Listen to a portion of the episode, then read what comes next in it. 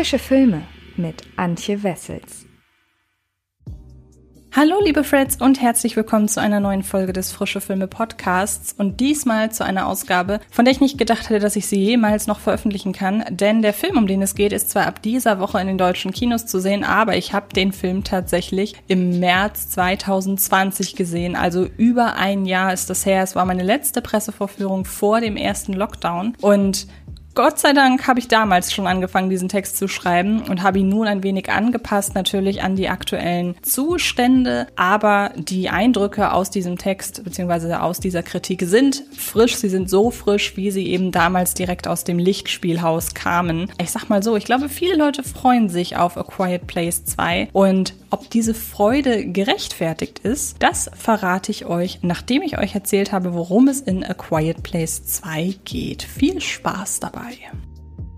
Die tödliche Gefahr durch die ebenso grausamen wie geräuschempfindlichen Kreaturen ist noch immer allgegenwärtig. Jeder noch so kleine Laut könnte ihr letzter sein. Evelyn, gespielt von Emily Blunt, ist mit ihren Kindern Reagan, gespielt von Melissa Simmons, Marcus, gespielt von Noah Jupe und dem Baby, nun auf sich allein gestellt. Weiterhin muss die Familie ihren Alltag in absoluter Stille bestreiten. Als sie gezwungen sind, sich auf den Weg in das Unbekannte aufzumachen, merken sie jedoch schnell, dass hinter jeder Abzweigung weitere Gefahren lauern. Eine lautlose Jagd beginnt. Alles okay, Baby. Alles okay. Mom. Ja. Was ist hier los? Alles gut, alles gut. Wir sind okay, wir sind okay. Da ist Dad. Okay. Da ist Dad, da ist Dad. Wo, wo, wo, wo, wo? Mom, Mom. Oh mein Gott. Mom. Ganz ruhig, ganz ruhig, ganz ruhig. Mom. Mom. Mom. Das, was Anfang des vergangenen Jahres mit dem Horror-Sequel A Quiet Place 2 geschehen ist, steht stellvertretend für das Schicksal vieler, vieler von Corona gebeutelter Filme. Zudem war John Krasinskis Nachfolger des Survival-Schocker-Hits von 2018 einer der ersten Filme, an dem sich hierzulande ablesen ließ, wie die Pandemie das Kinogeschehen durcheinanderwirbelte. Im März 2020 stellte das Pressescreening zu A Quiet Place 2 für mich das letzte vor den Kinoschließungen während des ersten Lockdowns dar. Kurz darauf wurde der Kinostart mehrmals verschoben. Mittlerweile haben wir 15 Monate später. Nicht mehr lange und auch die Allgemeinheit bekommt den Film zu sehen. In den USA steht sein Erfolg derweil ebenso symptomatisch dafür, wie die mehrere Monate, bisweilen gar über ein Jahr verschobenen Großproduktionen der Filmstudios nun dazu beitragen, das Kinogeschehen wieder anzukurbeln. Mit 48 Millionen US-Dollar zum Start und insgesamt 58 Millionen am verlängerten Feiertagswochenende wurde A Quiet Place 2 dato zum erfolgreichsten Nach-Pandemie-Kinostart in den Staaten. Selbst der zugegebenermaßen gerade erst in Übersee gestartete Conjuring 3 im Banne des Teufels kam an seinem Startwochenende nicht an dieses phänomenale Ergebnis heran. Ob der Film hier ebenso einschlagen wird, steht vor allem deshalb in den Sternen, weil die Filmverleiher in den kommenden Wochen unzählige Großproduktionen veröffentlichen. Parallel zu A Quiet Place 2 startet mit Freaky sogar ein weiterer, wenngleich tonal anderswo verorteter Horrorfilm. Doch keine Sorge. Wer Fan des Erstlings war, wird den Kinobesuch des Sequels nicht bereuen. Das gilt allerdings auch für all jene, die sich bereits beim ersten Teil in diversen Logiklöchern störten. Wenn der erste Teil von A Quiet Place vor drei Jahren einen großen Vorzug hatte, dann war es seine Atmosphäre. Die Prämisse von einer dystopischen Zukunft, in der höchst akustiksensible Aliens die Welt bevölkern und bei jedem kleinsten Geräusch ihre Gegner, also die Menschen, ausmerzen, war wie prädestiniert dafür, das Publikum für eineinhalb Stunden stumm und kaum atmend im Kinosaal zu hinterlassen. Nicht einmal das Popcorn mochte man anrühren. So intensiv etablierte der Regisseur, Drehbuchautor, zweiter Hauptdarsteller und Emily Blunt Gatte John Krasinski die Grundidee. Eben diese Stärke konnte der Genre-Hybrid aus Monster-Horror, Sci-Fi-Action und Survival-Drama eine ganze Zeit lang ausspielen, bis in der zweiten Hälfte nicht nur das inhaltlich vermeidbare Getöse überhand nahm, sondern vor allem zahlreiche innerlogische Patzer. An dieser Stelle stellt sich dem Publikum folgende Frage. Nimmt er zugunsten der Atmosphäre die bisweilen überdeutlichen Logiklücken in Kauf oder kann er sich daraufhin nicht mehr auf die Stärken des Films konzentrieren?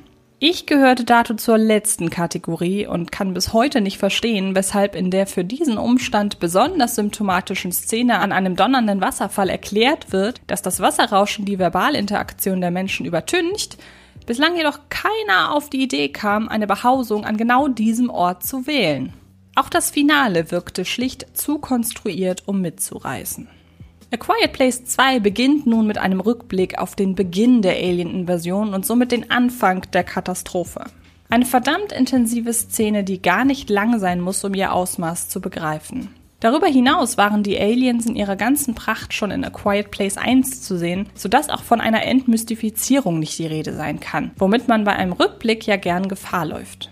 Wenngleich diese Szene stark und aufgrund ihrer Perspektive aus den vier Wänden von Evelyns Auto auch ungeheuer beklemmt inszeniert ist, spielt sie doch für den weiteren Filmverlauf keine Rolle mehr. Nach dem Prolog setzt A Quiet Place 2 nämlich nach dem Ende von Teil 1 an und folgt der mittlerweile nur noch vierköpfigen Familie auf ihrem weiteren Weg durch diese Welt, aus der die Menschheit so gut wie ausgelöscht scheint. Doch während im ersten Teil noch voll und ganz Evelyns und Lees Familie, Krasinskis Figur musste leider im Laufe des Films das Zeitliche segnen, im Zentrum des Geschehens standen, dauert es im Nachfolger nicht lange, bis die vier auf weitere Überlebende stoßen. Das diesmal von John Krasinski vollständig allein und vor allem entgegen seines ursprünglichen Willens überhaupt ein A Quiet Place Sequel inszenieren zu wollen, verfasste Skript nimmt sich ein wenig Zeit, um die bisweilen ziemlich kreativen Überlebens- und Selbstschutzmethoden von Evelyns Leidensgenossinnen zu zeigen. Ich erinnere, im ersten Teil überzeugten vor allem kleine Details wie ein Brettspiel mit Filz statt Holz oder Plastikfiguren oder ein ausgeklügeltes Leuchtwarnsystem, um zu veranschaulichen, wie sich die Menschen in dieser Welt mit der Situation arrangiert haben. Doch schon sehr bald teilt sich die Handlung auf, wenn Evelyn ihre Kinder in dem riesigen Ofen einer verlassenen Industriehalle versteckt, während sie die Gegend erkundet. Schon dieser Ofen offenbart einmal mehr die Schwächen der A Quiet Place Filme. Wie schon in Teil 1 macht es sich John Krasinski mit dem Spannungsaufbau oft arg leicht. Im A Quiet Place 2 Vorgänger war es noch ein rostiger Nagel im Fußboden, den Krasinski einfach viel zu aufdringlich als Foreshadowing inszenierte. Diesmal ist es die Idee, dass sich das Ofenversteck nur von außen öffnen lässt und das auch regelmäßig jemand tun muss, da im Inneren sonst der Sauerstoff zur Neige geht. Dass Krasinski dieses Detail nutzt, um gleich mehrmals auf dieselbe Art eine vorhersehbare auf den letzten Drücker Spannung aufzubauen, beginnt rasch zu langweilen. Da draußen sind Menschen, die wir retten müssen.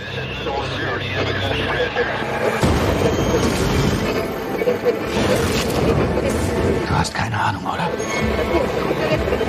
Echt schon.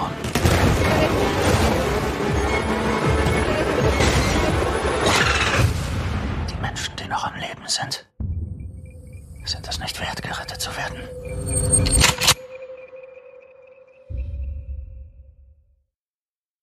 Auch bei einem Ensemble-Neuzugang ist die Intention der MacherInnen sehr offensichtlich. Cillian Murphy alias Emmett hat die meiste Zeit über nicht mehr zu tun, als so undurchsichtig mit seinem Umfeld zu interagieren, dass sich seine Figur auf einen simplen Unsicherheitsfaktor reduzieren lässt. Ist er nun gut oder böse? Diese Frage will ich an dieser Stelle nicht beantworten. Fakt ist aber, ein kreatives Character Building sieht anders aus. Dabei steht Murphy die Rolle des unnahbaren, vielleicht Widersachers einmal mehr gut zu Gesicht. Insbesondere im Zusammenspiel mit Blunt zieht er sämtliche Register, um die Doppelbödigkeit seiner Figur auszuloten. Auch Emily Blunt selbst und vor allem die auch im wahren Leben gehörlose Millicent Simmons gehen in ihren Rollen einmal mehr hervorragend auf. Nur Noah Jupe verbringt die meiste Zeit über mit seinem kleinen Bruder im Ofen und konzentriert sich hier vorwiegend darauf, immer dann in Panik zu verfallen, wenn die Tür mal wieder nicht rechtzeitig aufzugehen droht. Trotzdem, die familiäre Grundkonstellation funktioniert hier auch emotional wieder so gut, dass der Einbezug weiterer Figuren und dadurch das Aufbrechen des minimalistischen Ausgangsszenarios kaum nötig gewesen wäre. Und so läuft auch A Quiet Place 2 in der zweiten Hälfte wieder auf das große Getöse hinaus. Diesmal hat der Filmtitel sogar noch weniger mit dem zu tun, was die Szenerie dominiert. Es rückt bisweilen sogar vollständig in den Hintergrund, dass zu Beginn der Filmreihe wirklich mal kaum gesprochen wurde. Diesmal wird kaum einer Sorge haben, seinen Popcorn oder seine Nachos im Kinosaal anzurühren. Während sich bei A Quiet Place 2 erneut die Geister daran scheiden werden, ob und wenn ja, wie viele Augen man in Sachen Filmlogik und Konsequenz zudrücken muss, um an dem Film im Gesamten Spaß zu haben, fällt ein Detail derweil derart negativ ins Gewicht, dass einen das Horrordrama letztlich doch vor allem verärgert zurücklässt. Das zwar schlüssig vorbereitete, aber derart abrupte Ende, das auf eine Art und Weise Fragen offen lässt, als hätte man es hier mit dem Abschluss eines Serienkapitels, aber nicht etwa eines in sich geschlossenen Films zu tun, ist entweder Arbeitsverweigerung oder aber der wohl dreisteste Cliffhanger des Kinojahres. Kommen wir also zu einem Fazit. A Quiet Place 2 hat im Großen und Ganzen die gleichen Schwächen wie sein Vorgänger. Und daher wird sich auch hier wieder die Frage stellen, inwiefern man für eine gute Atmosphäre gewillt ist, Drehbuchschwächen und Logiklücken in Kauf zu nehmen. Das Ende ist allerdings eine absolute Frechheit. Und ihr könnt euch ab dem 24. Juni selbst in den Kinos überzeugen, ob euch A Quiet Place 2 zusagt oder nicht. Und falls ihr keinen Bock auf A Quiet Place habt, dann schaut gerne oder hört gerne in meine Podcasts rein, die diese Woche ebenfalls veröffentlicht werden, bevor ihr ein Kinoticket löst. Vielleicht ja für Freaky. Ich kann euch schon mal im Vorfeld sagen, der ist wirklich richtig unterhaltsam oder aber für Cats and Dogs 3 Pfoten vereint und ich sag mal so, dann doch lieber A Quiet Place 2. Ansonsten verweise ich auch gerne noch auf mein dieswöchiges Video auf dem Fred Carpet YouTube-Kanal, denn da habe ich mir ursprünglich versucht, zehn Crossover und zehn Prequels auszusuchen, aber ich habe nicht so viele gefunden, habe also beide Themen in ein Video gepackt und bin trotzdem nur auf acht Filme gekommen. Ich möchte trotzdem, dass ihr es euch anguckt, würde mich freuen und ansonsten bleibt mir nur noch zu sagen, vielen Dank fürs Zuhören und dann hören oder sehen wir uns in den nächsten Tagen garantiert irgendwo im Internet. Macht es gut und bis bald. Das war Frische Filme, der Podcast von Fred Carpet.